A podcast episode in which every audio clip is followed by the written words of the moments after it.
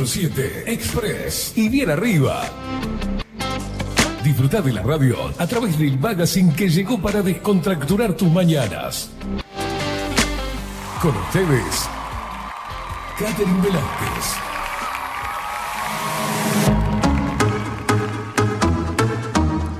Muy pero muy buenos días, bienvenidos a un nuevo programa de 24-7 Express. Buen mediodía para todos en este... Uy, ¿Qué día es, Ulises? ¿Cómo? Estoy medio perdida, ¿vio? Ya estamos a sábado. hace- Estamos a sábado, ¿no? En un abrir y cerrar de ojos se va, se va la semanita y se va también lo que es junio, ¿no? Miércoles 22 de junio de 2023. Jueves. Jueves. jueves, ¿vio? Ya le dije, dígame qué día es y me dice... Ha vuelto la Katy de antes, solo quiero que sepan eso. La que no sabía en qué día vivía, pero fluía por la vida. Muy, pero muy buenos días, Indiada Guerrera, Indiada rebelde y loca que se prende cada mañana este 24-7 Express y por supuesto, para los más pequeñulis, para los indios hermosos, buen mediodía. ¡Woo! Yeah. Eso es. Y dice... Grandes nieblinas, grandes neblinas, grandes humedades en la mañana montevideana. Sin embargo, hemos traído el sol. Hay un sol, un cielo celeste. Un Hay- sol que brilla. Hay sol y manifestación. Y hay manifestación. ¿Qué pasa? El paro fue ayer. ¿Veo que me tienen mareada con los paros y las cosas? Urice, ¿vamos a calmarnos? El mier ayer fue el paro de educación. Hoy, ¿qué carajos hay? Eh, no sé. Bueno, ahora vamos a ver las noticias. No entiendo. Todos de naranjita en ser el Zunca. Ay, ay, ay, ay, ay, ay, ay, ay. Lindo, ay. lindo el tránsito trancado ahí. Qué, le- qué lindo momento, ¿no? Pues sabes que está asqueroso el tránsito. Casi no llego, gente. Está inmundo. No solo por la humedad, sino el tránsito pesado, muchos autos. Válgame madre. ¿Cómo anda la indiada? Muy buenos días, Facu. No sé si Buen le dije día. buen día. Estamos hace dos horas hablando. ¿Cómo le va? ¿Cómo le va? Muy ¿Todo bien. lindo? ¿La semana ha transcurrido con total eh, serenidad? Un poquito de ardor de garganta. Mm, la alegría va por barrios. Ya lo veo. Por demás, Por demás. eh, mejor no puedo estar. ¿Sabe que yo hoy me coloqué una piedrita en el zapato como para que me molestara algo y después me crucé con el tránsito asqueroso, me saqué la piedrita del zapato pues ya me estaba molestando el tránsito. Como decía un amigo, mejor me perjudica. Me perjudiqué, pero esa es la actitud.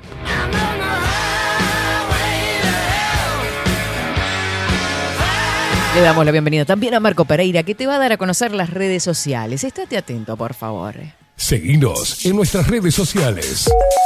Instagram, Twitter, Facebook, 24 barra baja 7 Express UI. Eso es. El nunca le arde la garganta.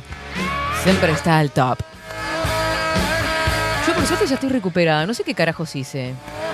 ¿Vos sabés que yo le dije al farmacéutico, ¿no? Qué linda la gente cuando vende, que vende y sabe cuando vende, ¿no? Un veterano crack. ¿Viste cuando la gente, viste esa gente que sabe y te aconseja? No, no, no, no. Un crack veterano que me atendió en una farmacia espectacular. De esa farmacia de barrio, ¿viste? charlando de una cosa la experiencia, otra, las la porquerías que llevan la- la- las drogas antigripales. ¿Eh? La experiencia. La en experiencia. La experiencia en ventas, pero no es solo la experiencia En en, atención, ventas. en atención al es cliente. la atención al público. Porque viste que ahora vas a cualquier lado, sea en una tienda, sea en un supermercado, sea en cualquier cosa y te tiran la... Te envuelven el pan ahí. te- No es para jodido, no es para No, jodido. no, vos hay que estar como muy paciente. Se me colaron como cuatro ayer. Vos, a un abrir y cerrar de ojos, yo no sé si estaba muy dormido o qué, pero cuando quería acordar siempre tenía una persona nueva adelante. Ah, no avanzaba en la fila. Sí, sí, están como muy de vivos, no sé. Bueno, en fin. Estamos, nos separan nueve minutos de las 11 de la mañana. Así como lo escuchas bien, transcurre la mañana en este Montevideo herbacísima. Eso es. Les decía que nos seguís a través de todas las redes sociales. Te suscribís a los canales 247 Express UI en YouTube. Que ahí ya vamos a empezar a subir todo. Ya terminamos la sanción. Hasta que nos sancionen de nuevo, ¿viste? Vamos a seguir. No podemos tener muchas sanciones más porque nos van a bajar del todo, ¿viste? Yo qué sé. Veremos qué sucede.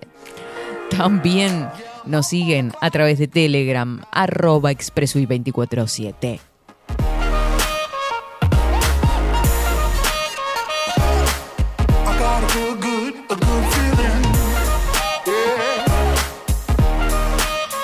Me da, viste, como para bailar la onda. Pero voy a decir, Negra camorrera, viste esa. Me da.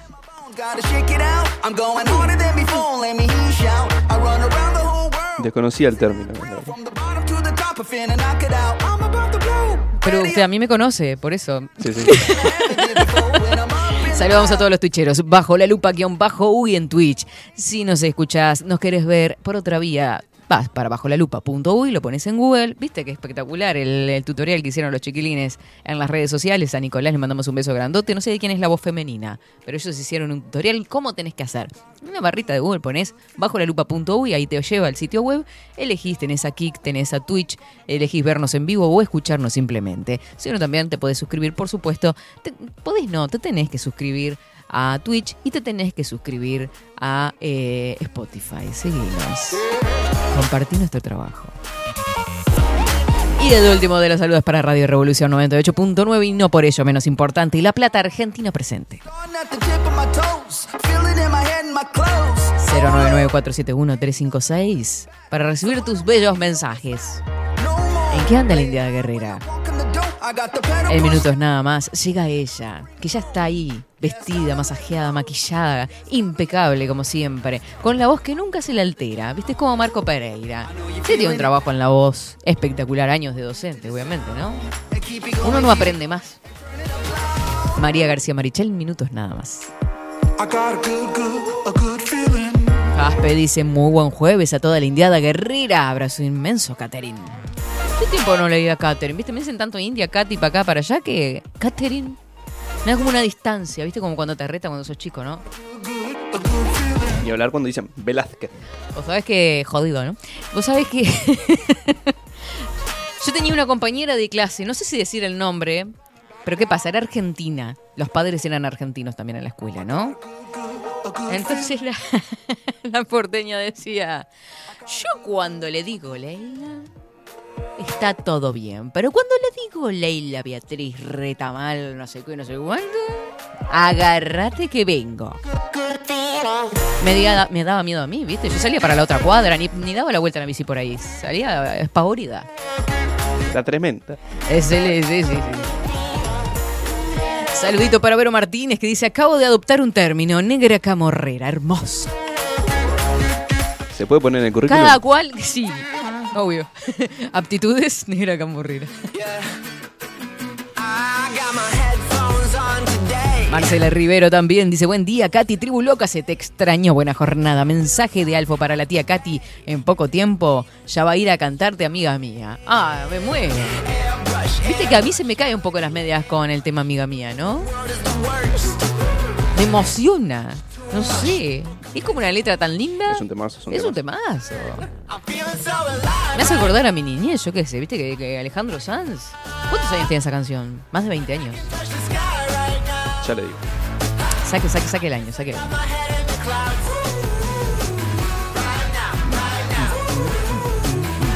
Mientras tanto te voy contando que en este jueves, porque hoy es jueves, claro.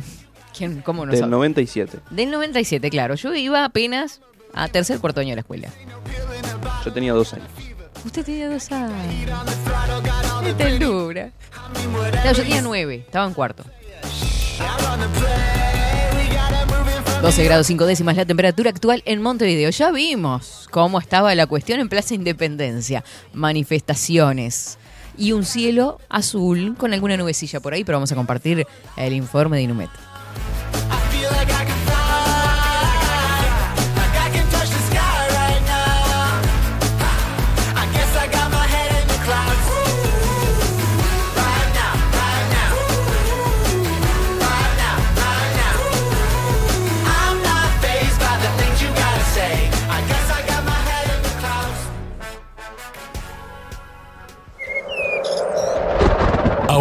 En 24-7.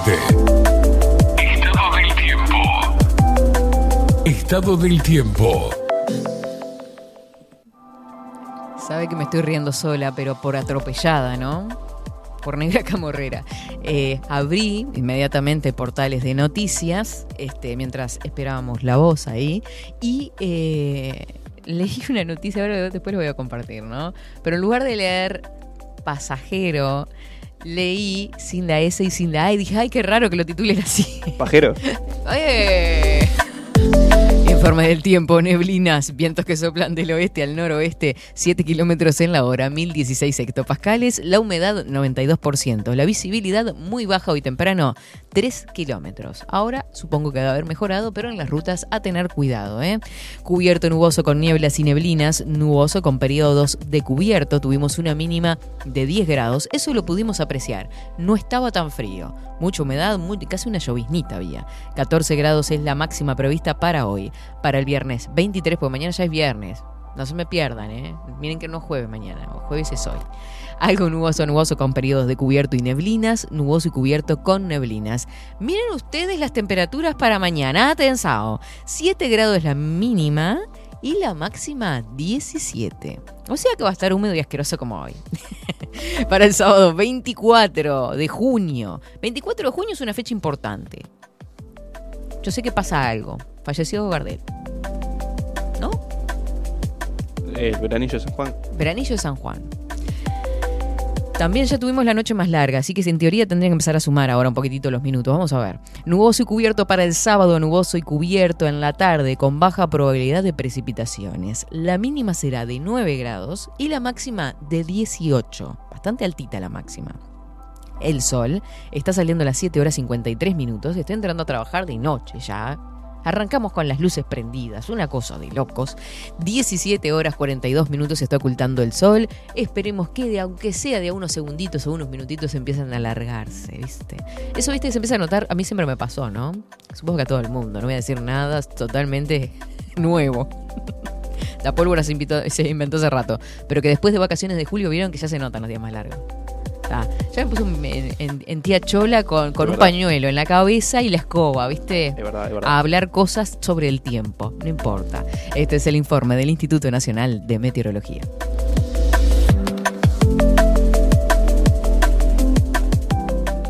...24-7 Express... Buen día, Katy Facundo. Buen mediodía. La manifestación debe ser en la Plaza Independencia porque por la puerta de mi trabajo pasan todos los chinques del Zunca a bocinazo limpio. Sí, ya es este el sindicato de la construcción. Eh, Alejandra, buen día, Katy Facu. Buen jueves. Buen jueves para ustedes también por ahí. Besote enorme. Leo el titular del cual yo me equivoqué. Nueva agresión a chofer. O sea, la noticia es grave. Pasajero le fracturó el cráneo a chofer de Coet con una tenaza. O sea, esto pasó acá, en Uruguay. Hoy. Sindicato se moviliza este jueves. El chofer, el chofer sufrió una fractura en el cráneo y está internado. La agresión ocurrió el miércoles por diferencias con un boleto, ¿no? O sea, fracturamos un cráneo por la diferencia en un boleto. Y el sindicato denuncia ola de violencia, porque ya había ocurrido un episodio el lunes, también en un chofer de Coet, una rapiña. Mientras tanto, paro y movilización del Zunca, que afecta tránsito en el centro de Montevideo a esta hora. El, Zunca realiza un paro este jueves con movilización desde la Ciudad Vieja hasta Soriano y Martínez Trueba, donde hace un acto. Calles cortadas, desvíos y tránsito congestionado, así que Totalmente, chicos, a tomarlo con mucha paciencia. El Sindicato de la Construcción Zunca realiza un paro este jueves con movilización desde Ciudad Vieja hasta Soriano y Martínez Trueba, en el centro de Montevideo, con una marcha desde el Ministerio del Interior que pasa por Plaza Independencia y 18 de julio. El acto final será en Martínez Trueba y Soriano, donde está la sede de la Cámara Empresarial de la Construcción. Con esta movilización y acto se ve afectado el tránsito en la zona del centro, con desvíos en los alrededores de Martínez Trueba y Soriano.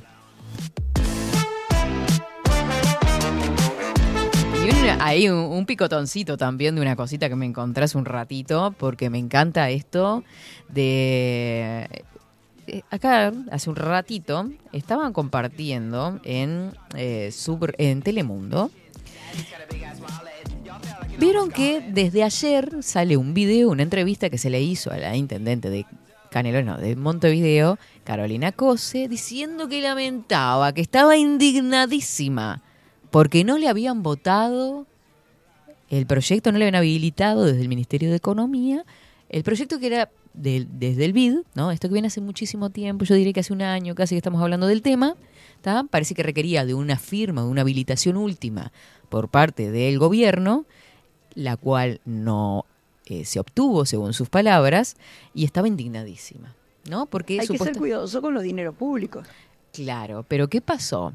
El BID aseguró que actualmente no está gestionando ningún tipo de préstamo con la Intendencia de Montevideo por la emergencia hídrica. Ella salió manifestando ayer que era para ayudar, para, ¿no? Porque ella es, ella es pueblo.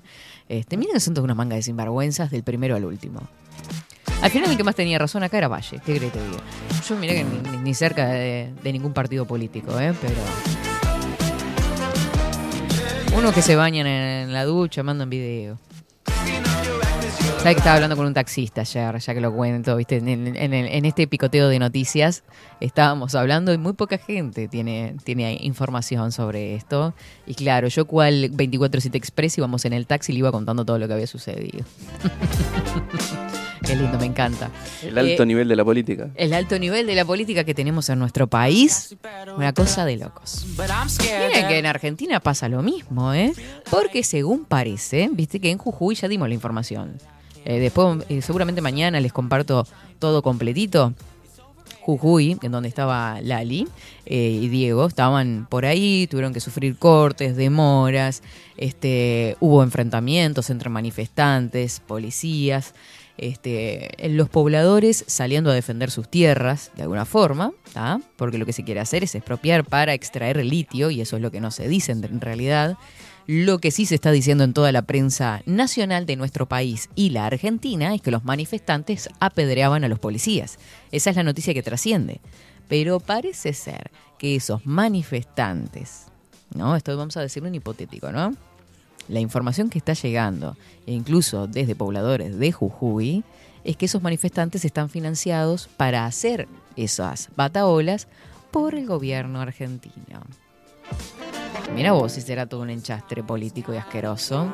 Y ahí, bueno, se ensucia en realidad eh, la buena intención de los pobladores que sí están manifestando de forma pacífica y lo que trasciende es que los manifestantes están violentando a la policía. Cuatro minutos nos separan de las 12, no te muevas de ahí, ya llega el misterio de la palabra.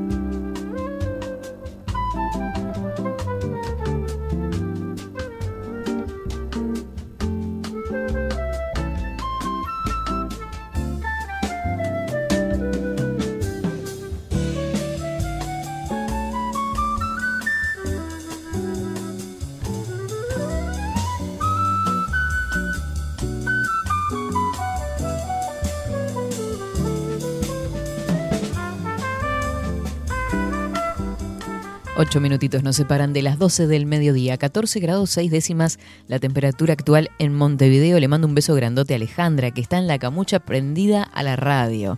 Pronta recuperación para vos y Raquel, que celebra este sol que es tan preciado. Le damos la bienvenida, los buenos días a ella también, que es un sol, que viene a iluminarnos de alguna forma. María, ¿cómo estás? Muy Buen día. bien, muy feliz de estar contigo, Catherine. Mm, un Si placer. yo soy un sol, vos tendrías que ser. Mm, Dos solcitos. son. Ahí está, bien, me gustó más. Estrellas, este, de esas estrellas resplandecientes. ¿Cómo estás tú? Muy bien, muy bien. Recuperada también. Sí, también. sí, sí, sí, sí. Estuve todos- un poquito atacada. Todos hemos estado un poco con estos cambios de temperatura y todo un Mm. poco este, eh, digamos, pachuchos, ¿no? Sí, bueno. Es- es la época Es también. la época, es la época. Nos ponemos mimosos. Exacto. Y la, Bueno. cama, la cama nos llama. No, sí, claro. Hoy vamos a hablar de una escritora este, bastante particular. Vamos a conocer un poquito su historia, como Sí, siempre, sí, y, sí, sus obras. Una persona muy, muy, muy especial.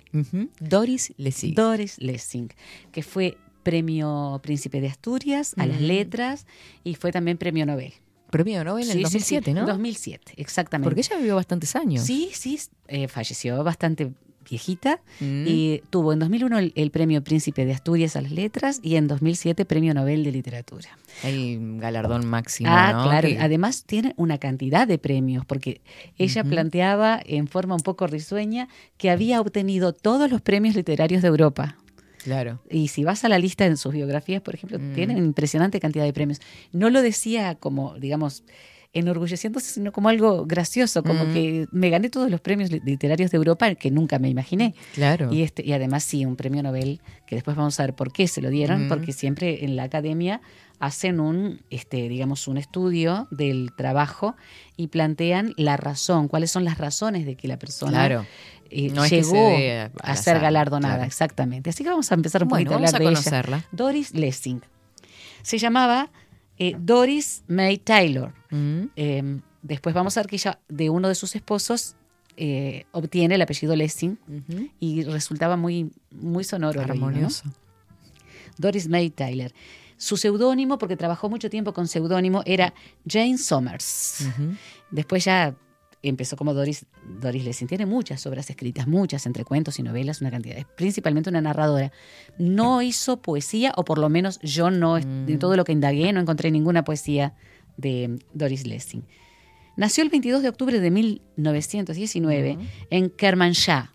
Kermanshah queda en lo que era Persia, el actual Ah, sí. Irán, Claro. porque allí estaba destinado su padre. Mm. Ella nació allí. Porque era militar el padre. El padre era militar, Ah, sí. era oficial del ejército y le- en una batalla perdió una pierna. Mm. Entonces, bueno, le amputaron la pierna, lo atendieron durante mucho tiempo, se enamoró de una de las enfermeras, Ujú. se casó con ella y bueno, son los padres de Doris. Ay, vos, Cuando los trasladaron. Sí. Estamos hablando, él participó, el padre, Sí. de la Primera la Guerra Primera Mundial. Guerra Mundial. No nos olvidemos que ella nació en 1919. Mm. Ya él había participado en la Primera Guerra. Ya había sido amputada esa pierna. Sí, Y todo. ahí es cuando conoce a la enfermera. Cuando conoció a la enfermera, ellos van a ser los padres de ella y de Harry, su hermano.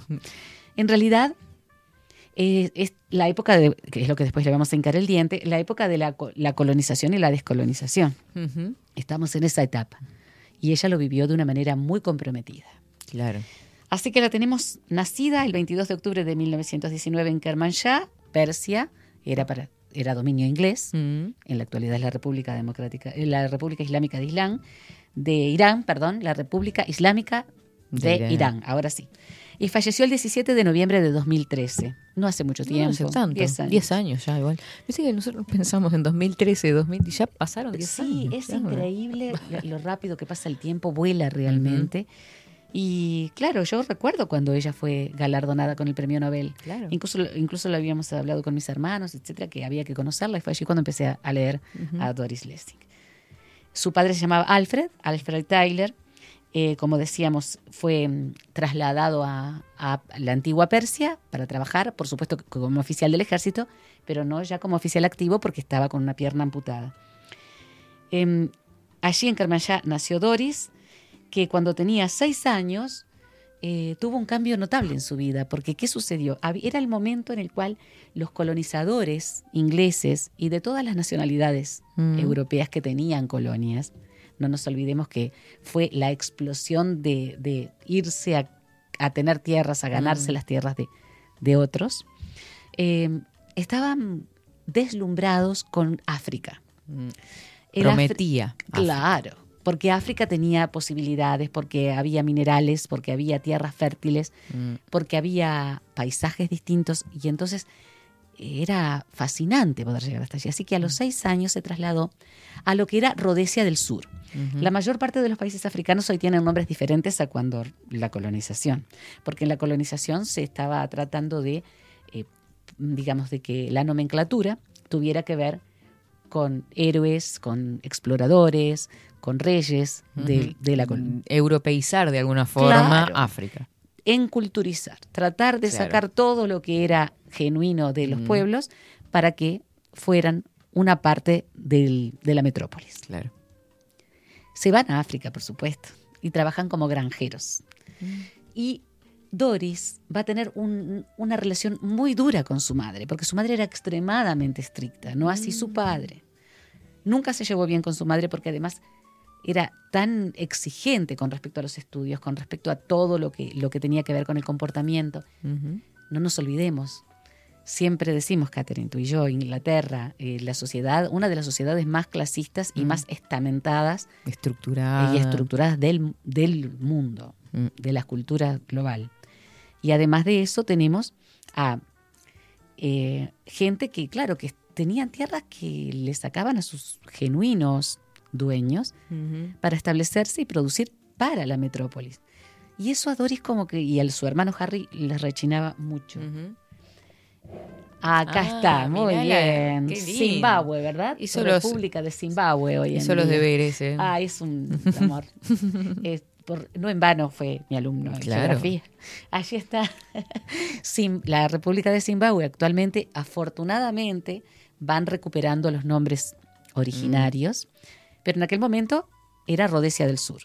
Claro. Y allá fueron a parar Doris, allí nació Harry y este, los padres de Doris Lessing trabajando como granjeros. Te comentaba y le contaba a la audiencia que Mm. su relación con su madre siempre fue una relación de choque por la exigencia. Pero ella disfrutó enormemente todo el tiempo que estuvo en África, que se fue grande.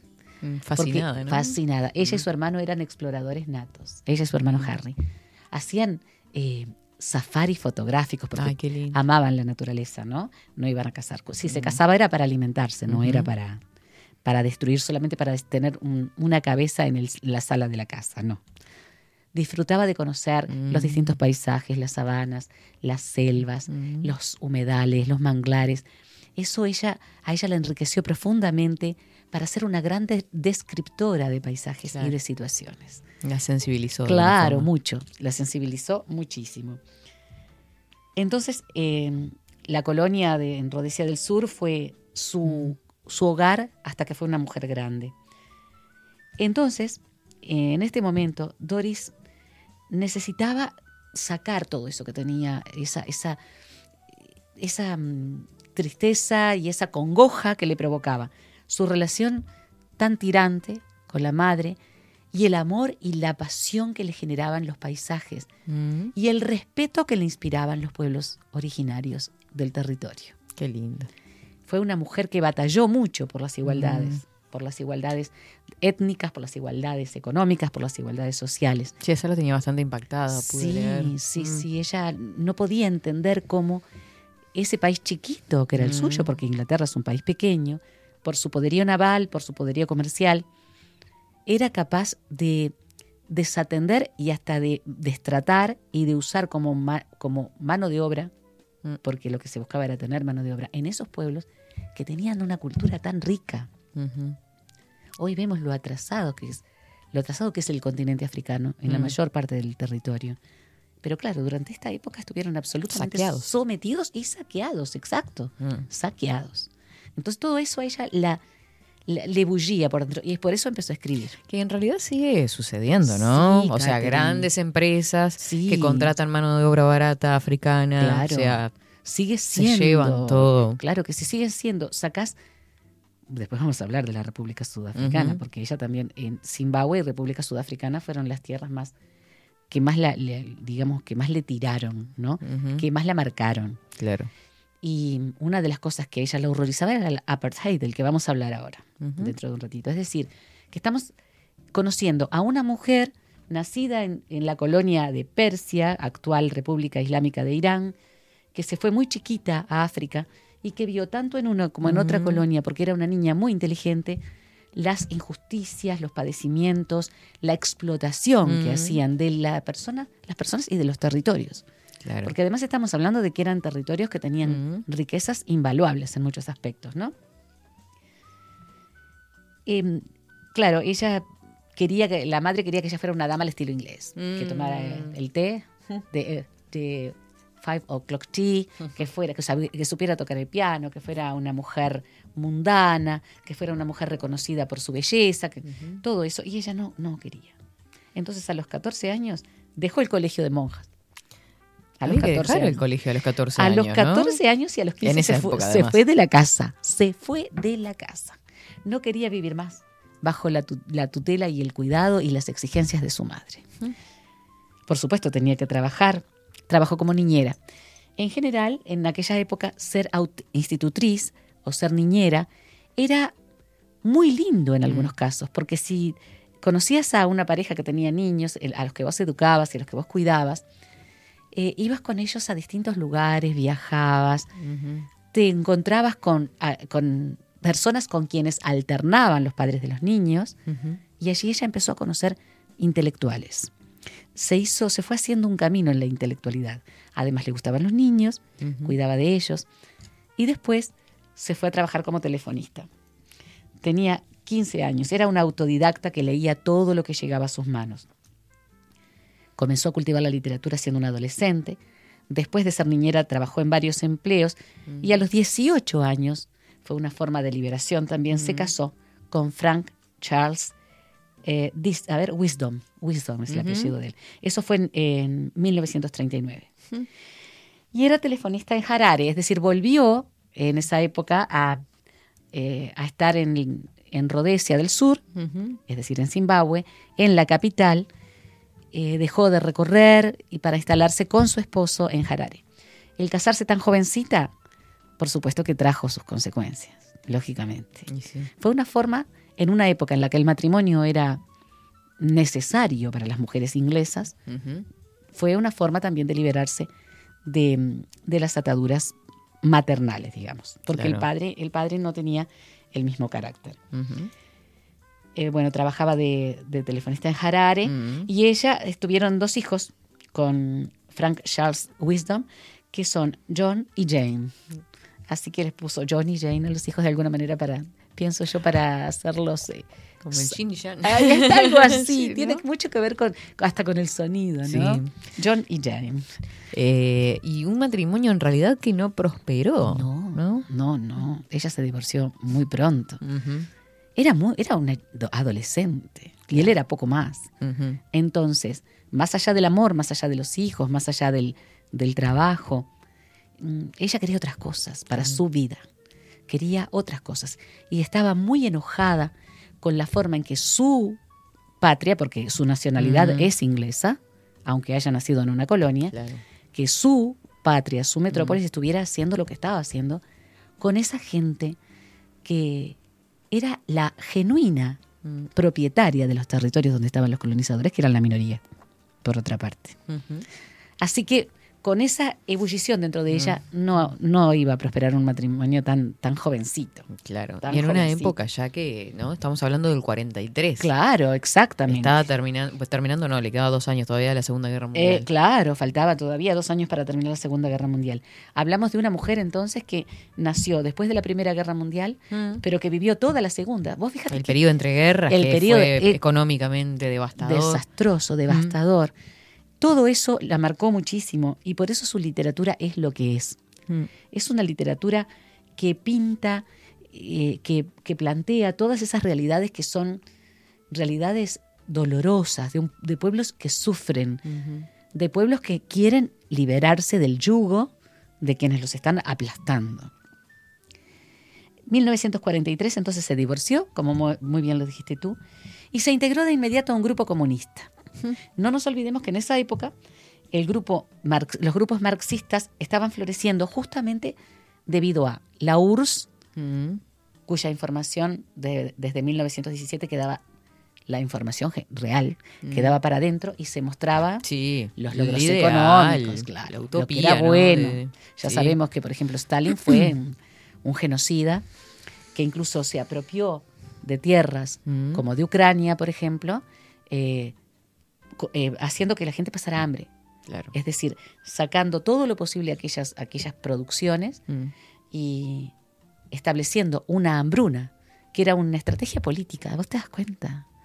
A lo que podemos llegar los seres humanos. Mm. Es algo increíble. Es algo increíble. Horrible. Se unió entonces a un grupo comunista y a una eh, comunidad literaria de origen marxista, digamos, de ideas marxistas, y allí estuvo con ellos mucho tiempo. Allí en ese grupo literario conoció a Gottfried Lessing, ¿verdad? Que será su esposo. Era un judío alemán exilia- exiliado y con él tuvo a Peter, Claro. su tercer hijo. Pero ella siempre decía, no quería solamente ser esposa y madre, ella quería ser otra cosa. Quería escribir, pero además quería cambiar la sociedad. Mm.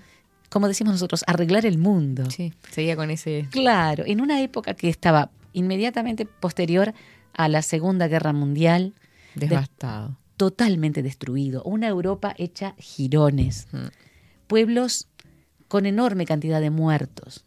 Ahí tenemos también, por supuesto, la, la guerra civil española, el franquismo, la ultraderecha. Por el otro lado teníamos a Stalin, la ultraizquierda. Las revoluciones que comenzaban también en, en Cuba, ¿no? Por supuesto, en Cuba. Y este es una- un periodo en el cual el mapa de Europa cambia de una manera tan, tan trascendente. Eh, yo no sé si Facundo se acuerda o si lo llegamos a hacer con él ese ejercicio, pero uno de los ejercicios que a mí me encantaba hacer con los, los chicos grandes de, de- de primer ciclo y con los, chi- con los chicos del bachillerato era observar el mapa de Europa a través de los años. Mm. Desde el siglo XVII al siglo XX Mm. teníamos 14, 15, 16 mapas de Europa totalmente diferentes, con límites distintos, con diferentes nombres de países, debido Un justamente... rompecabezas. Claro, y que sí, lo sigue siendo. Yo a veces trato de jugar conmigo misma para no olvidarme de que Mm. la ex Yugoslavia está Ah, sí. fragmentada en una cantidad de pequeños Mm. estados, que la ex Checoslovaquia lo mismo, y así sucesivamente. Entonces hay cambios sociopolíticos enormes en Europa. Pero mientras tanto se explotaba Asia y África, África. fundamentalmente, que era como la nueva América, Eh, ¿no? claro que sí, ya había América su- lo había sufrido en, el siglo había XIX. y incluso lo siguió sufriendo con las famosas Sí. repúblicas bananeras, claro. cuando aquellas empresas multinacionales se establecían en alguno de estos países para, para promover la plantación de frutas, el café, la caña de azúcar, el algodón.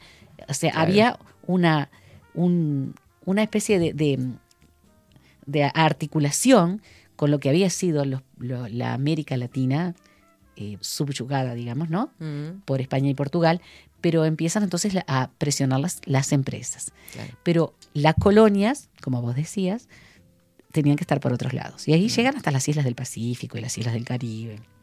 Tremendo. Realmente muy duro. Em, bueno, se fue a vivir al Reino Unido, dejó a sus hijos con Gottfried Ujú. y dijo que ya había sido madre bastante tiempo, que ella amaba a sus hijos, pero bueno, los dejaba con el papá. Se fue alejando de sus hijos mayores, los dejó en Sudáfrica y, y lo decía con absoluta claridad, no quería desperdiciarse. Ah. Eso era lo que ella planteaba. Eso era lo que... Claro, no quería desperdiciarse y ser una mujer al estilo de su madre. Mm, Cuando se fue para se- claro, cuando se fue para el Reino Unido tenía 36 años. Sus hijos eran grandecitos, los dejó con su padre e instalada en, en el Reino Unido reanudó la carrera de escritora, se unió al Partido Comunista Británico y ya había publicado en 1950 Canta la hierba, que es un libro bellísimo. Es muy crudo porque lógicamente plantea todas estas situaciones ¿no? que, que vivían esos pueblos, pero Canta la hier- hierba es un precioso libro de 1950. Entre 1952 y 1956 fue integrante de las campañas contra las armas nucleares. Una Mm, activista así, hasta la médula, contra las armas nucleares. Y siempre que pudo, siempre que pudo hacerlo, conden- condenó mediante sus textos eh, al apartheid sudafricano y a la explotación que hacían los países europeos de las colonias asiáticas y africanas, porque ella conocía de las dos. Claro. Porque había nacido en Irán, porque había vivido en Zimbabue y en, y en Sudáfrica, la República Sudafricana. Profundamente humanista, continuó siempre condenando esos regímenes que se apoyaban en la segregación racial. Cuando supo de la aniquilación de los revolucionarios húngaros por parte de los tanques soviéticos, se sintió tan desencantada del comunismo. Porque no nos olvidemos que la URSS no daba mm, noticias de lo que pasaba dentro. El hecho de que, por ejemplo, se quedaban con las tierras de la gente, si no podían dominarlas por las armas, les hacían pasar hambre. Stalin fue una figura nefasta. Entonces ella quedó tan desencantada y tan enojada que dejó el marxismo. Yo pienso que dejó el marxismo el leninismo, que fue lo que aplicó Stalin, Sí. ¿no? Porque las ideas marxistas son humanistas. Te pueden gustar o no te pueden gustar, pero más allá de, de la estructura, tienen como fundamento, digamos, que el ser humano tenga todo lo que necesite tener. Entonces, el, el verlo aplicado de la manera en que ella lo vio aplicado, en que se aplicó la, la teoría marxista con el comunismo, la, la hizo sufrir mucho. Claro. Porque eh, ahí es cuando cae la teoría por su propio peso. Por ¿no? Que supuesto. era imposible de llevar adelante. Por supuesto, por supuesto. Y después te voy a contar una cosa que yo les decía a mis alumnos de hace muchos años, en los Bueno. años 80 y princi- a principios de los 80 lo que hablaba con ellos. Bueno, en- este, investigó las técnicas de Stalin, eh, lo odiaba, lo odiaba por cómo había eh, provocado aquella devastación humana y territorial en lo que era ya la Unión Soviética. Los empujes colonialistas de Stalin, la supresión de los grupos que, que defendían su libertad, esas, esas, todas esas cosas que él manejó, ella las condenó a través de sus textos y con artículos de editoriales en distintos periódicos. Eh, el sentimiento este está muy bien plasmado en eh, Retreat to Innocence, Retrato de Inocencia de 1956, que fue una dura crítica, y ese libro es una dura crítica de esos excesos y de la destrucción que se estaba haciendo de los pueblos más, más desposeídos, además, ¿no? Claro. De los pueblos que no tenían cómo defenderse. Después de todo esto, eh, eh, después del gran éxito de Retrato de Inocencia, escribió El Cuaderno Dorado. Más allá de que fue liberal, demócrata, pacifista, antiarmamentista, antisegregacionista, fue también una mujer que tenía un fuerte sentido feminista. Mm. Y el, cuaderno dorado se trata justamente de esto, de la lucha de la mujer. No nos olvidemos que el primer modelo que ella tuvo fue su madre, con quien siempre se llevó mal de Sí, vida. fue su lucha interna, ¿no? Claro. Principalmente. Y eso fue lo que le pasó a Doris. Claro. La lucha interna se ve en sus obras. Y con todo este feminismo que además venía Venía- emergiendo. claro, estamos hablando de una, claro, una fermental, una, una tierra y un tiempo totalmente fermentales. Y Mm. casi se me cae el micrófono, pero ya lo sostuve. Después empezó a, a trabajar con ciencia ficción. Mm. Y tiene unos, unos, unas narraciones de ciencia ficción estupendas. Que fue criticado igual, ¿no? Sí, le dijeron que era de cuarta. Así. Cuando, cuando se obtuvo- Lisa y llanamente. Ah, sí, escritores muy reconocidos dijeron que la ciencia ficción que escribía Doris Lessing era de cuarta. A mí me parece muy hermosa. De pronto no tiene el cariz realista de sus libros de protesta, digamos, ¿no? Que son historias Claro. en las que ella eh, plasma, digamos, en las que ella pinta las situaciones. Pero a mí la ciencia ficción de Doris Lessing me encanta. me resulta muy atractiva. Claro. Pues es que más que ciencia ficción es como un, futuri, como un futurismo. Eh, y claro, no le perdonaban eso. No, no le- y no le perdonaban que fuera una mujer que estaba luchando por el papel de la mujer Claro. y por todo aquello que defendía Inglaterra. Desde, y bueno, y Estados Unidos. ni Claro, iba en contra de todo lo que. en contra de todo. De ahí que le dijeran muchas cosas que a ella la dañaban, pero ella siguió igual. Hay un, un libro que se llama Canopus en Argos, que yo lo leí muy joven, muy joven y no lo recuerdo mucho, pero que me acuerdo que me encantó y lo leí un par de veces. Es de Doris Lessing.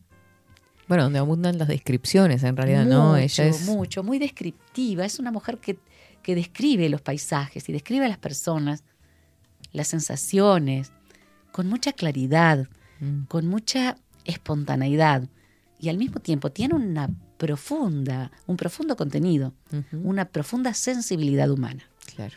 De ahí que sea muy reconocida. Hoy en día está, está siendo muy leída, incluso en. Uruguay están apareciendo muchos los libros de Doris Lessing, porque hay mucha gente interesada que no vivió, hablo que generalmente son jóvenes, que no vivió, eh, digamos, etapas post Segunda Guerra Mundial.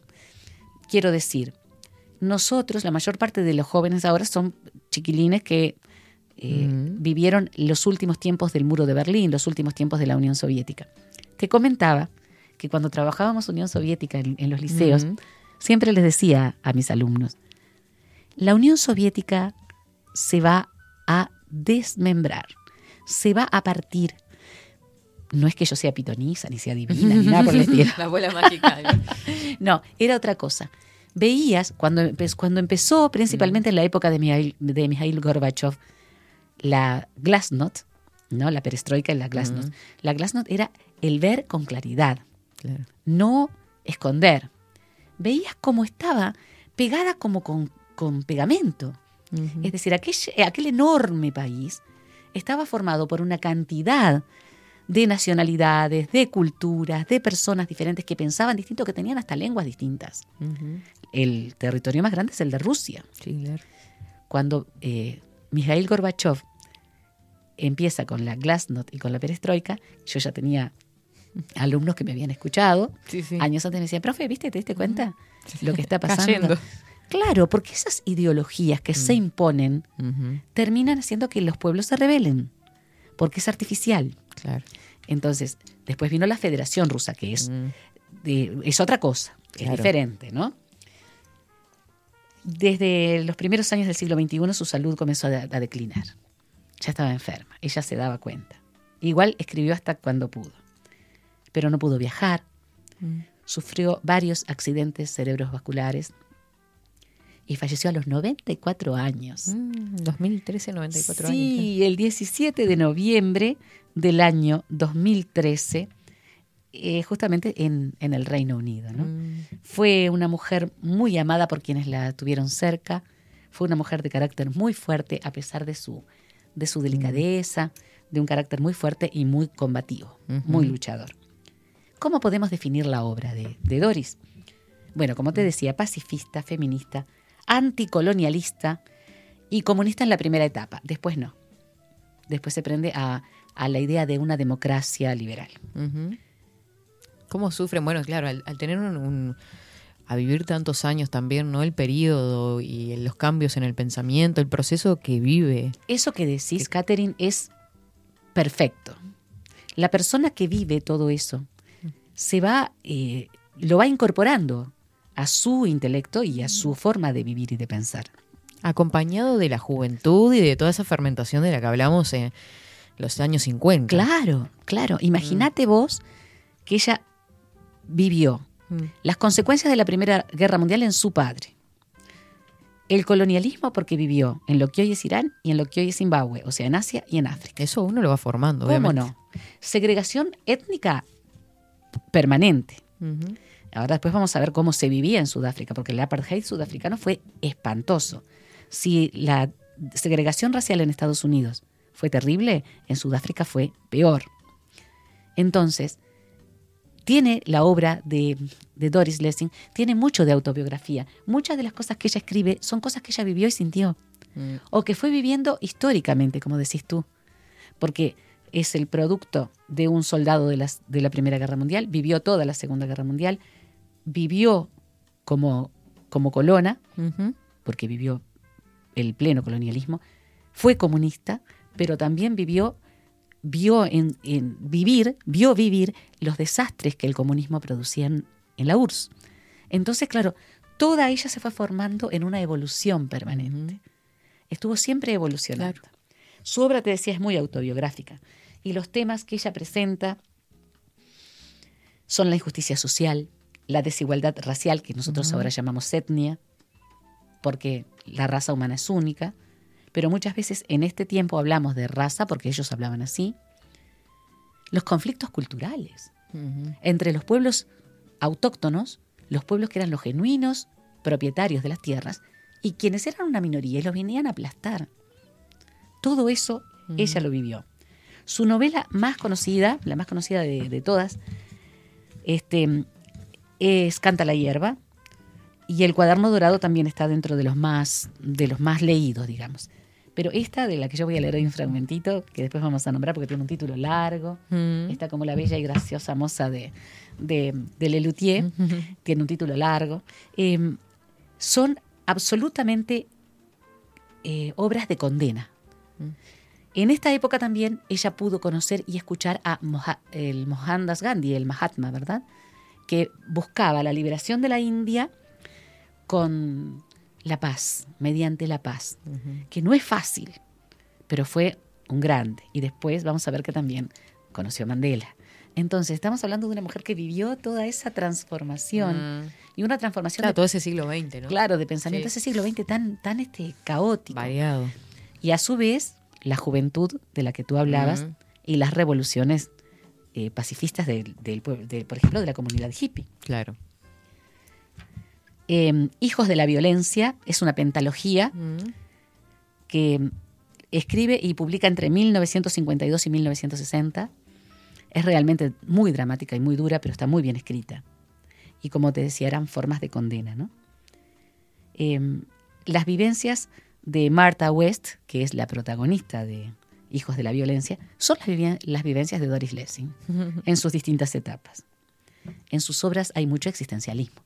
Otra cosa que va también Mm. Acompañando el siglo XX, ¿no? to- que acompañó todo el siglo XX. Entonces hay mucho de existencialismo y acción psicológica.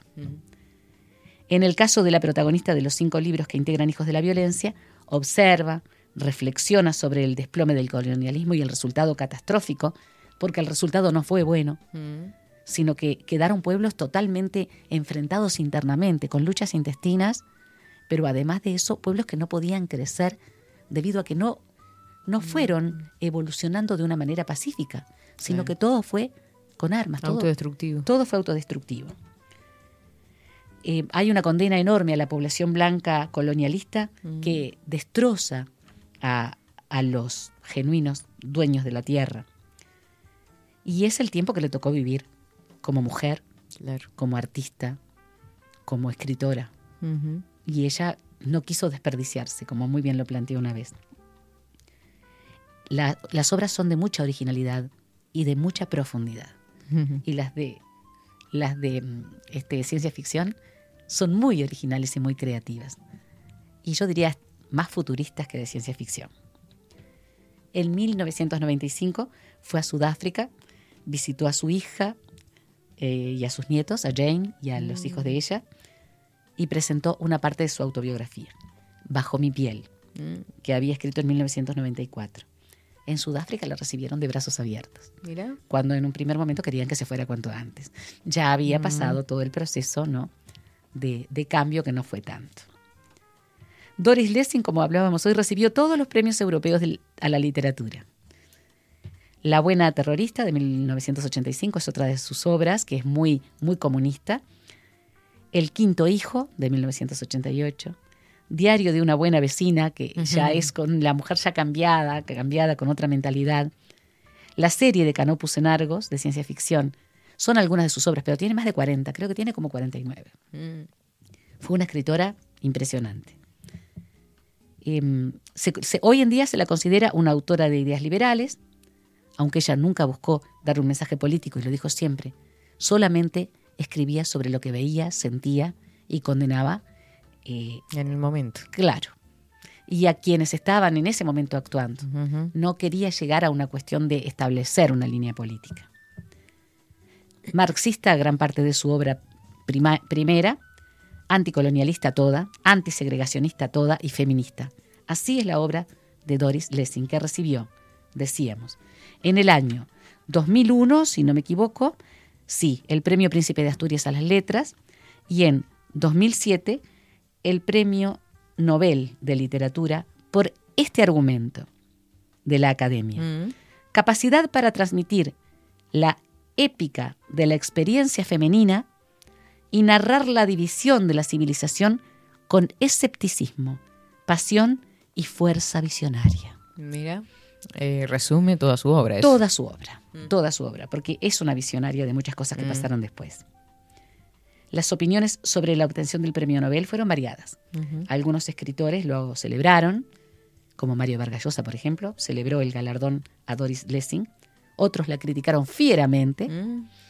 argumentando que la Academia Sueca buscaba ser políticamente correcta al darle el premio Nobel a una mujer por el feminismo, a una liberal que había sido comunista, Mm. a una antisegregacionista y antiarmamentista. Es decir, Reunía todo. reunía todo. Pero muchos lo celebraron. Y que la obra de ciencia ficción de Doris Lessing era de cuarta categoría, como te decía hoy, o que la decisión de, de- de darle el premio fue decepcionante para muchos escritores. Yo lo que pienso es que los escritores querían recibir ellos el Mm, sí. o tenían Obvio. un candidato. Sí, sí, siempre pasa. Eh, vamos a hablar un poquito de la situación geopolítica y después vamos a leer un fragmentito. ¿Te Bueno, parece bien? perfecto. Muy bien. Vamos a hablar de la República Sudafricana. La tiene tres capitales. La capital política es Pretoria, está Ciudad del Cabo, que es una ciudad bellísima, y está también eh, Bloemfontein, creo que se pronuncia, porque no olvidemos que uno de los idiomas que se habla, que, que hablan los pueblos sudafricanos, es el idioma afrikaans, que es típico de los Boers, porque Sudáfrica fue en gran parte conquistada por los neerlandeses, o sea, por los habitantes de Países Bajos. Mm. Ese país que es la tercera parte de Uruguay tenía unas colonias enormes. Bueno, entonces, hay allí tres capitales en, en Sudáfrica. Es un país riquísimo, pero tuvo el sistema de segregación racial más espantoso. Claro. Porque, por ejemplo, la minoría blanca ejercía el voto, Mm. mientras que los negros, que eran la mayoría, y los mestizos, que había una cantidad, no podían votar. No se permitía que se casaran entre blancos y negros. Estaba prohibido el matrimonio o la convivencia incluso. Y a veces que había amigos, blancos y negros, y lo- la policía los veía, algunos hacían la vista gorda y otros cada cual para su casa. Estamos hablando de un sistema realmente crudo. Playas en las que había un sector para blancos y un sector para negros. Y hay algunas fotos que son dantescas. Por ejemplo, en esta playa solamente pueden entrar blancos, o sea, los caucásicos. Y debajo, prohibido entrar con perros. ¿Te das cuenta? Es como para salir a tirar piedras. O sea, no quiero entrar en, ese- en esa cosa. Pero, pero de verdad es terrible a las personas. Mm. Prohibido que entren los, los negros, Y solamente pueden entrar. Y prohibido que entren los perros a la playa. Ese tipo de carteles te pega en la boca del estómago. Y eso pasó. Y en algunos lugares cuesta que salga. ¿eh? En el caso de Sudáfrica, el- en la época de Doris Lessing tenía un 21% de población caucásica blanca, que eran los ingleses y los criollos, los hijos sí. nacidos allí. El 68% eran negroides y un 11% mestizos e indostanos que venían a trabajar. Entonces eran la minoría, Mm. Totalmente. pero tenían la sartén por el mango. Los movimientos contra el apartheid comenzaron con fuerza en la década del 60, cuando los grupos africanos se formaron con alas armadas, lamentablemente. Llegaron a, a las armas, y ahí tenemos a las empresas armamentistas que están Claro. subsidiándoles, ¿no? Provocaron enfrentamientos, algunos de ellos muy, muy crueles. La figura y la palabra de Nelson Mandela, Mm. que era un, este, un habitante originario de la isla Xhosa, Xhosa, eh, se destacaron en esta época, mientras en India el Mo- Mohandas Gandhi, el Mahatma, también hablaba de paz. Mandela también hablaba de paz, de terminar con el apartheid, pero en forma pacífica. Sudáfrica se independizó del Reino Unido en 1960, después de un referéndum en el que los pobladores blancos independentistas ganaron, obtuvieron el triunfo.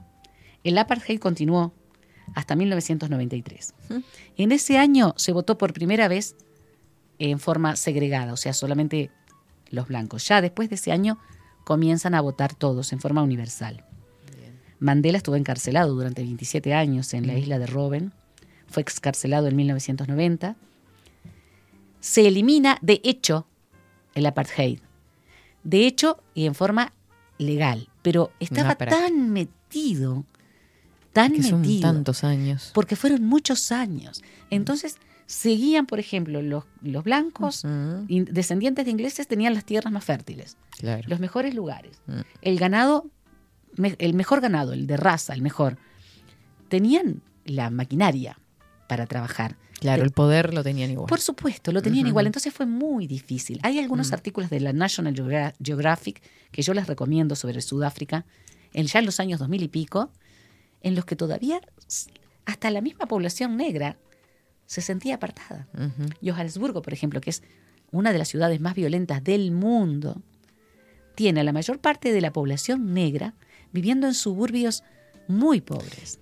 Pienso también, no tengo conocimiento de causa, pero al ser transmitido esa sumisión generación tras generación, también la población como que está acostumbrada, adaptada a esa sumisión también, por más de que se haya levantado, se manifieste en ciertos grupos, Es tal cual. hay algo que se va transmitiendo también, ese sentimiento de inferioridad. Es tal cual, tal cual, porque estamos hablando de 100 años prácticamente Mm. de abatimiento. Es decir, de- estamos hablando de una segregación que además ellos no tenían cómo, cómo salir. Y una de las cosas que peor Mm. hace en este tipo de, de regímenes es la falta de educación. Cuando no hay educación en los pueblos, no tienen, no saben, no saben, No tienen las herramientas. no hay herramientas. Claro. Y es lo que decís tú, terminan siendo aquello que querían la minoría que que les fuera. enseñaron también, ¿no? Mano Su de obra, familia. mano de obra barata. Mm. Trabajamos para Subsistir. los señores. Subsistir. Entonces esto fue muy duro. En 1994 Nelson Mandela ganó las elecciones. Tuvo allí un- un- una interacción muy grande con Frederick de, de Klerk, que era el presidente en ese momento, que le dio toda la plataforma para que Mandela pudiera eh, no solamente proponerse como presidente de la República Sudafricana, sino además eliminar el apartheid, como te decía, de hecho y legalmente. Mm. En la, en la realidad todavía se vive con racismo en Sudáfrica. Sudáfrica es un país muy grande. La película Invictus, Eso Eh, quería del 2009. justamente, Invictus. eh, que es Esa eh, película con Morgan por Freeman Ay, Matt, Morgan Matt Freeman, Damon y. Morgan Freeman. es maravillosa porque además Morgan Freeman, que hace el, el personaje de Nelson Mandela, Mm, es- ah, lo hace de una manera que es perfecta. mm. ¿A vos te parece que, Hermoso. que ves a Nelson Mandela? Sí, que Sí. por más que la película es de la selección de rugby que gana el campeonato mundial, El que gana el- eh, muestra toda la, la- la realidad de, la- Y, de claro, esa sociedad. Toda la realidad. Y hay una imagen que es estupenda, que es la imagen que llega hasta el final Mm. cuando se está jugando el campeonato de rugby, cuando se está jugando la final, de que todavía los jovencitos, los niños quedan fuera de, de los lugares donde están mirando televisión hasta que fin- cuando, Mm. Bueno, cuando ganan se, se, lo llama, se lo llama y como que hay un, un, un mensaje de unidad. Es hermosísima esa Una selección de rugby tanto por eh, hombres blancos y, y negros. Eh, y es la Mm. primera selección de rugby que era interracial, exactamente, en Sudáfrica.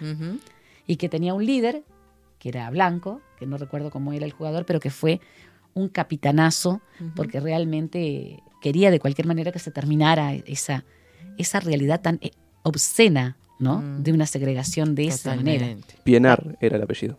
¿Cómo? Del Pienar. Eh, muy exactamente. Recomendada, para que la busquen en las Mm, qué plataformas. lindo. Invictus. Es una preciosa película con una agilidad también tan bien hecha y, y que te muestra con una delicadeza Mm. todas las realidades terribles, ¿no? Que eran, que eran la de la Qué desigualdad, tremendo. la de la Mm. segregación. La población de Sudáfrica en este momento es de 59 millones 400 mil habitantes. Es mucha y la mayor parte es población negra. Claro. La ciudad más poblada y una de las más difíciles de habitar por su inseguridad es Johannesburgo.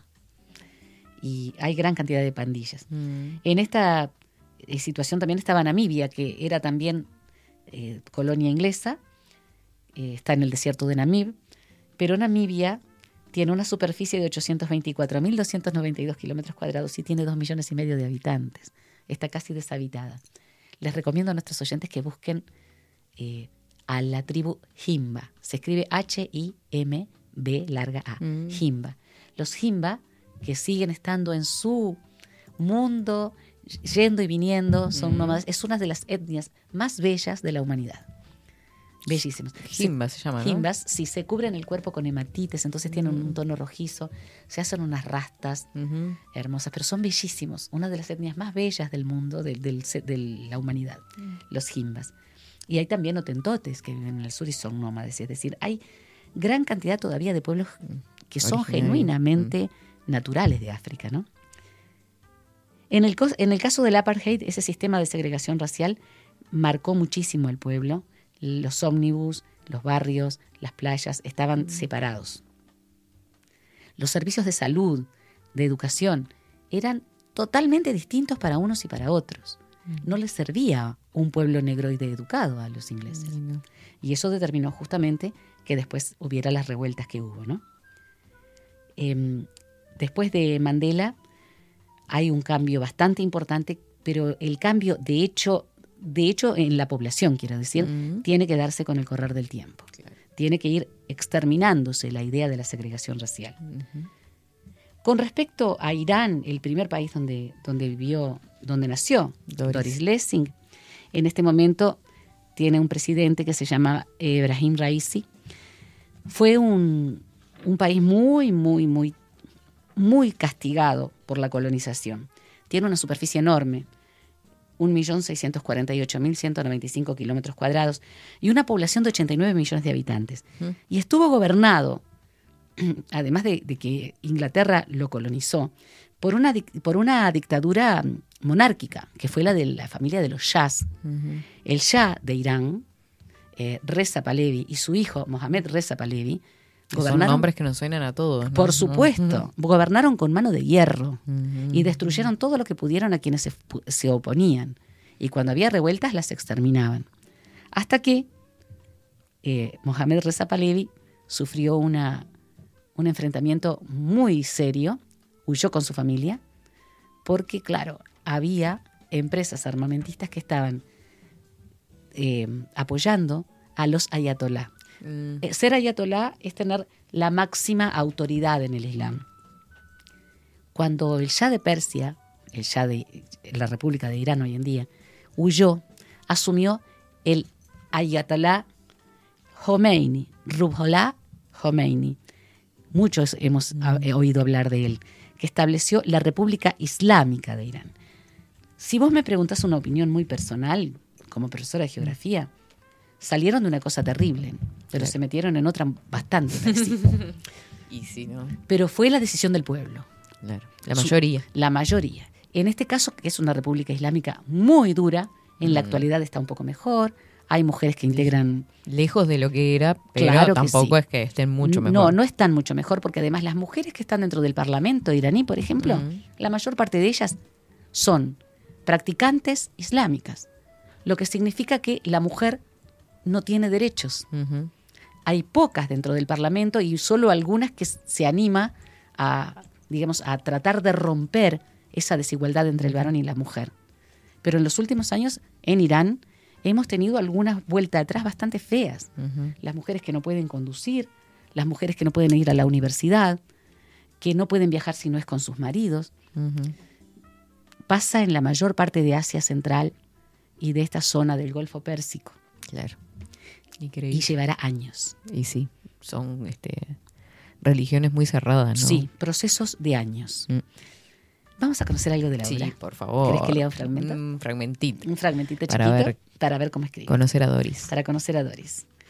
Este libro se llama Historia del general Dan y de la hija de Mara, de Griot y del perro de las nieves. Larguísimo. La bella y graciosa moza marchóse a lavar la ropa, la frotó sobre una piedra. y- Pero me encanta porque es, también es, es muy irónica en algunos momentos, Doris. Un leve movimiento a uno y otro lado, apenas un palmo, y Dan habría caído al vacío. Permaneció allí tendido como un pájaro lanzado en picado para zambullirse, las manos apoyadas contra una roca negra a punto de desmoronarse. Era la punta de un saliente rocoso, erosionado por el azote del viento y el agua. Desde lejos semejaba un dedo oscuro que señalara la catarata, que se, que se precipitaba a raudales desde un borde de las rocas negras para, en su caída, transformarse en llovizna y neblina arremolinadas. Todo aquel movimiento hipnotizaba. Un acantilado de un blanco atronador. Entre el ruido ensordecedor le parecía oír voces que lo llamaban desde el estruendo, aunque sabía que eran los chillidos de las aves marinas. Las lenguas de aguas que caían al vacío ocupaban todo un lado de su campo de visión, y si levantaba la cabeza del brazo para mirar al frente, bien lejos, al otro lado del golfo sobre el que se cernía, veía que aquellas nubes bajas se transformaban en nieve y hielo. Blanco, blanco sobre blanco. Respiraba un fresco aire marino que le limpiaba los pulmones de la densa humedad del centro. Cuando salía al exterior y se alejaba de sus pantanosas lindes, se daba cuenta de lo mucho que detestaba el hedor de aquel lugar, así como tener que ver a diario la tierra cenagosa, con todos aquellos grises, aquellos verdes apagados y el tenue reflejo del agua. Acudía hasta allí tanto por el aroma fresco e intenso, como por el tonificante movimiento arremolinado. Blanco y negro, y allá arriba un frío cielo azul. Cuando llegaba hasta la punta del saliente de piedra, dejaba colgar los brazos a ambos lados y contemplaba allá abajo, en lo más profundo, el destello y el vaivén del agua teñida de azul por el cielo. Aquella punta de piedra podía desmoronarse y arrastrarlo al vacío. Saberlo lo estimulaba. Es un libro de corte futurista, Claro. con ciencia ficción. Todo el planeta es agua, salvo contados espacios de continente. Mm. Y es así. Es lo que se nos viene si, es- si continúa este cambio climático y esta desesperada lucha. ¿no? de, del- de la biosfera por tratar de sobrevivir a las catástrofes, muchas de ellas que no, no producimos nosotros, las que son tectónicas, Mm. y muchas de las cuales sí producimos los humanos. Es bellísimo el libro.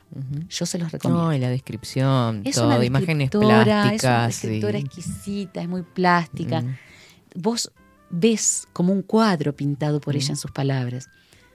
Tenemos aquí a una mujer, a una escritora que usa el lenguaje de una manera muy fina. Mm. Mm, Yo lo leo eh, traducido al castellano, por supuesto, pero me han dicho quienes han leído en inglés a Doris Lessing que es encantador el, el estilo, Que es eh, radiante la forma en que ella se expresa, muy fluida además, sin grandilocuencias, algo sumamente exquisito para, para quien lo lee. Y bueno, una lectura más que propicia para este invierno, ¿no? Sí, Doris Lessing, no la olviden porque realmente va. Y además aprendemos sobre la historia Mm. desde los protagonistas que, que son los pueblos. Claro. Nos invita a conocer de alguna que forma sí. qué es lo que ella vivió en esa época, ¿no? Y Ese es- es el verdadero sentido, Claro. en realidad. Cuando nosotros contextualizamos contigo, Mm. con Facundo, contextualizamos por algo que es fundamental. Mm. Es el hecho de que quienes escribieron en esa época y en esos lugares geográficos, en ese momento histórico, nos enseñan mucho más que cualquier libro de historia cómo vivió la gente, Hay que hablar. La forma de pensar.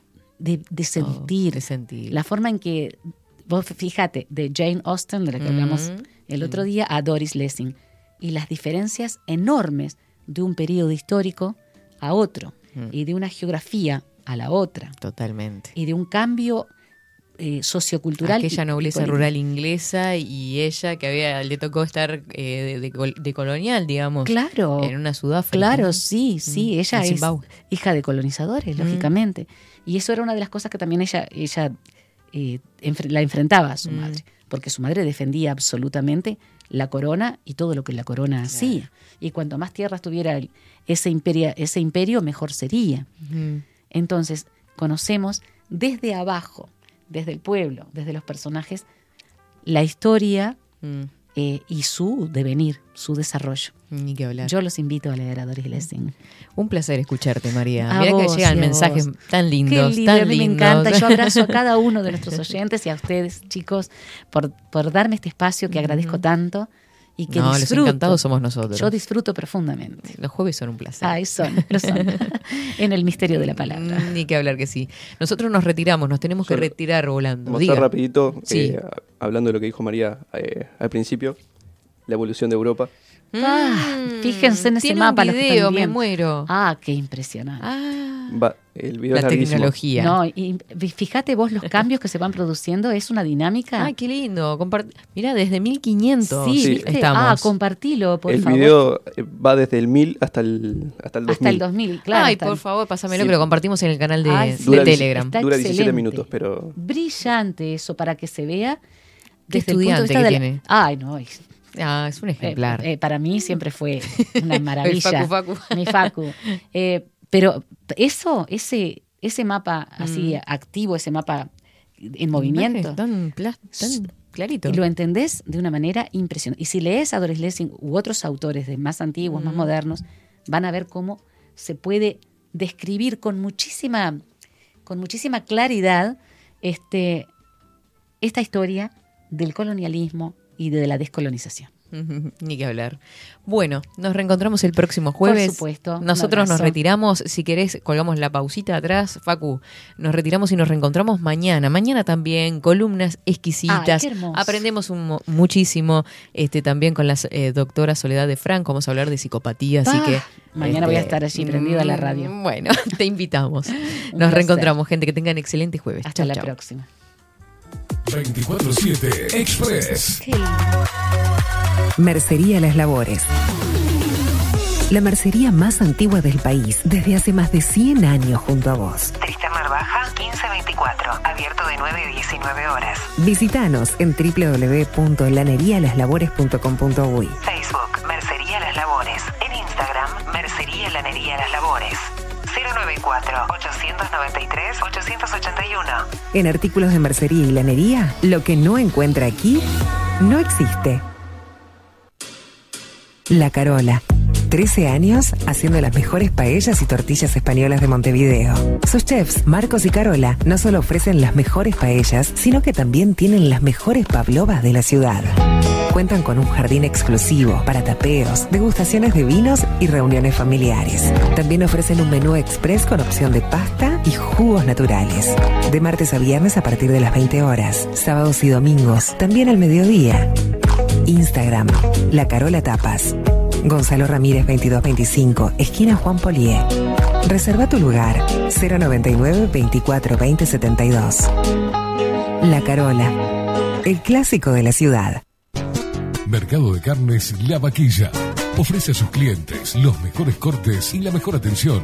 Ventas por mayor y menor. Descuentos especiales a colegios y caterings. Envíos sin cargo. Teléfono 2-208-9877. Horarios de lunes a sábados, de 7 a 13.30, de 17 a 20 horas. El tierno sabor de nuestras mejores carnes a su mesa. Mercado de Carnes La Vaquilla. Avenida San Martín, 2555. Teléfono 2-208-9877. Envíos sin cargo.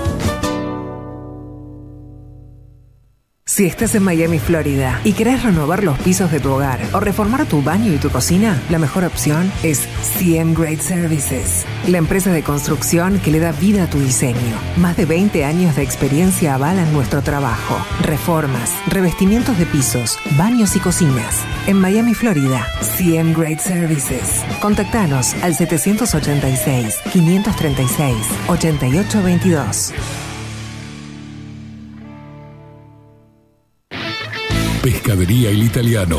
Ubicados en el puertito del buceo, les ofrecemos pescado fresco todo el año y gran variedad en mariscos, productos de excelente calidad, llevando confianza a su mesa. Los esperamos con la mejor atención personalizada. Pescadería El Italiano, de martes a domingos, de 8 a 20 horas. Contamos con envíos. Pescadería El Italiano. Comunicate al 2-622-7930 y por WhatsApp 095 43 3502. Estudio Jurídico Notarial, Perezcal y Asociados. Más de 25 años de experiencia en todas las materias, representando a estudios nacionales e internacionales. Una amplia trayectoria en materia penal, sucesiones y reivindicaciones. Más de dos décadas de experiencia recuperando terrenos ocupados. Torre Gorlero, oficina 20, 21 y 22. 099-309-319. Estudio Jurídico Notarial, Perezcal y Asociados. La imagen lo es todo. Adolfo Blanco, fotógrafo profesional. Una buena foto guarda tus recuerdos y también puede vender tus productos. Cobertura fotográfica de cumpleaños, bodas, eventos empresariales, retratos, books, fotos de productos, fotos para web. Fotógrafo profesional, Adolfo Blanco, 099 150 092. Hola, ¿cómo estás? Mi nombre es Maru Ramírez. Soy locutora profesional desde hace 26 años. Cuando me preguntan, ¿cualquier persona se puede dedicar a la locución? Mi respuesta es bien sencilla. El 20% es la voz y el 80% es lo que vos haces con ella. En los workshops que doy de locución comercial, descubriremos no solo si quieres ser parte de este mundo, sino también cómo trabajar de tu voz, cómo organizarte, cómo ejercitar tu voz para una mejor dicción, modulación y respiración. No, no importa que no tengas conocimiento de locución. Lo que importa son las ganas de aprender y descubrir un mundo nuevo que te pueda ayudar a conocer tu voz y una nueva forma laboral. Te espero. Dale, comunicate por WhatsApp al 095-062-082 o por Instagram, arroba marulocutora. Wolfer Contenedores. Realizamos oficinas, viviendas y proyectos a medida. En Wolfer Contenedores armamos el proyecto para tu vivienda con uno o más contenedores. Visita nuestro showroom en Ruta 1, kilómetro 155-500 y elegí tu vivienda. Wolfer Contenedores para entrega inmediata. Informate al 094-263-705 45 20 31 63 o en wolfer.com.uy. Wolfer Contenedores desde Colonia y Montevideo para todo el país. Transformación digital. Creamos la estrategia de transformación digital para que tu empresa avance y se adapte a los desafíos de hoy. Desarrollo y posicionamiento web, community management, planes de marketing digital. Builder. Transformación digital. Comunicate al 094 400 060 o escribinos a hola arroba.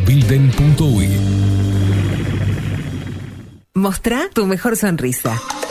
En Timbo, consultorio odontológico, te ofrecemos la atención y todos los tratamientos necesarios para recuperar tu salud bucal. Reserva tu consulta diagnóstico sin cargo al 099-750-182.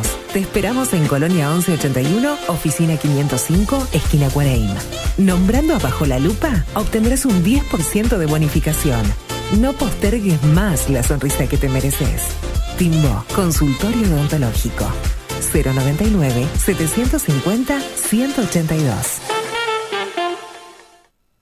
Café Jurado, directamente desde la planta hasta su propia taza, siempre garantizando la mejor calidad. Café Jurado, su cuerpo, su intenso sabor y su aroma hacen de nuestro café un placer único. Desde 1912, pasión por el café. Salón Libertad tiene todo lo que te puedas imaginar. El salón más completo del centro. Agencia oficial de timbres notariales, profesionales y judiciales. Paraguay 1344.